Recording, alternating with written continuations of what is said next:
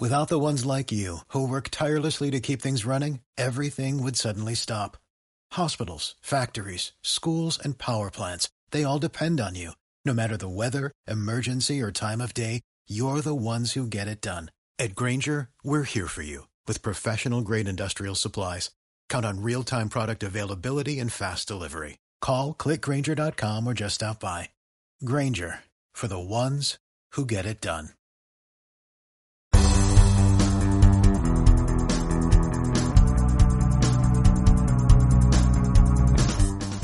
Este es un podcast de contexto, Laboratorio de Periodismo de la Universidad Pontificia Bolivariana de Medellín.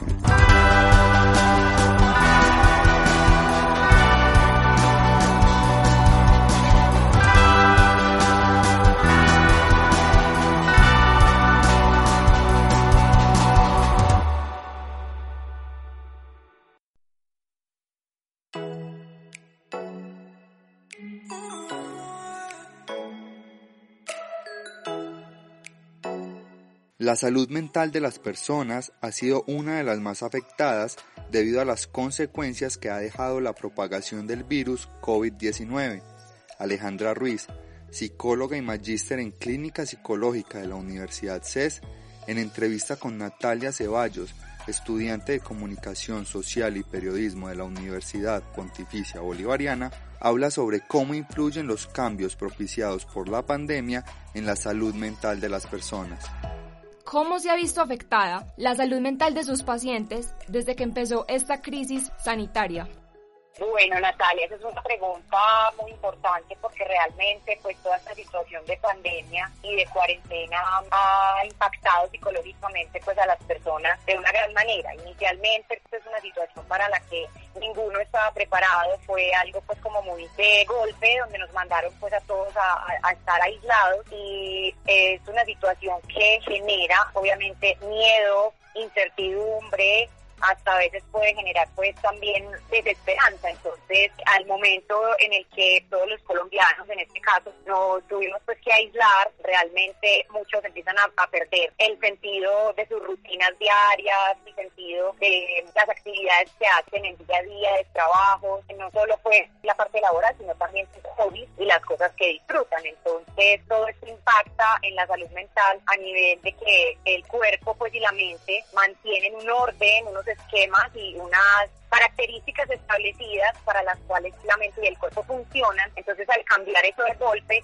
claro, puede impactar la salud mental, puede generar que se altere el sueño, por ejemplo, los tipos de sueño que puede, se puede dar insomnio, dificultad para conciliar el sueño. He tenido varios pacientes pues, que, que han tenido como esas alteraciones. También la pérdida como del sentido, porque como económicamente también han habido golpes, entonces hay muchos pacientes y personas que han tenido problemas económicos este último tiempo y eso también genera obviamente dificultades pues a nivel emocional por las preocupaciones de lo que puede eso causar en la vida de ellos y también es la pérdida de actividades que, que pueden disfrutar. Por ejemplo, pues salir a, a estar al gimnasio, a una clase de baile, por ejemplo, sobre eso le iba a hablar. Ante este nuevo panorama que nos ofrece la ciudad, con la apertura de sitios como restaurantes o hasta los mismos gimnasios, ¿cree que esto puede aportar al mejoramiento de la salud mental de los ciudadanos?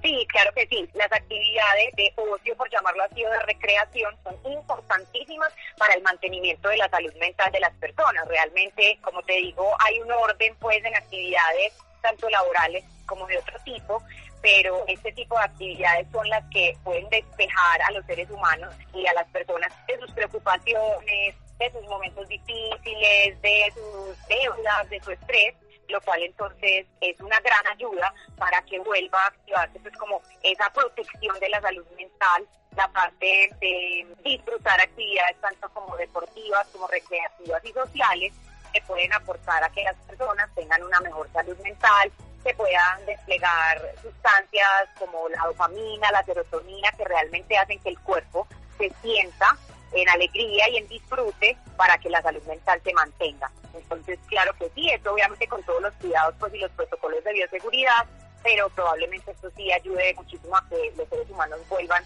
pues, como a mantener una salud mental más adecuada.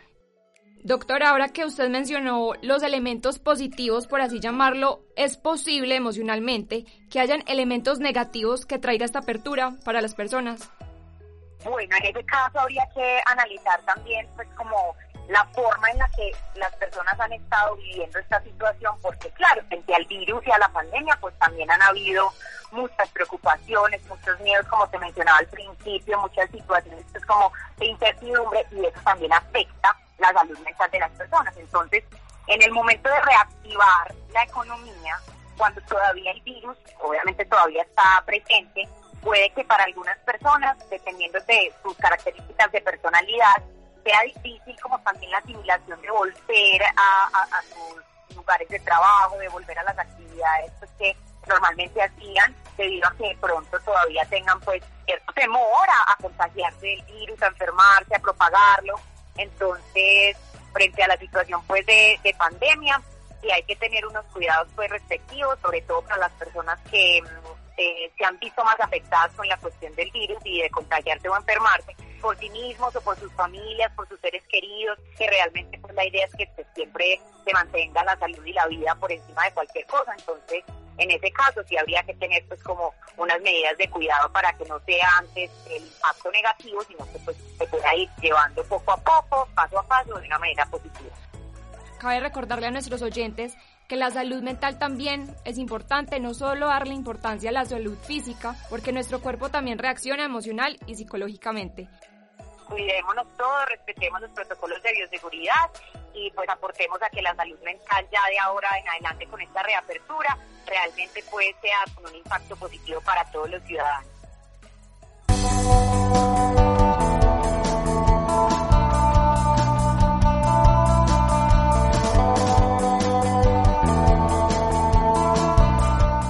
Ese fue un podcast de contexto. Sonidos para leer la ciudad. Contexto. Laboratorio de Periodismo en la Universidad Pontificia Bolivariana de Medellín.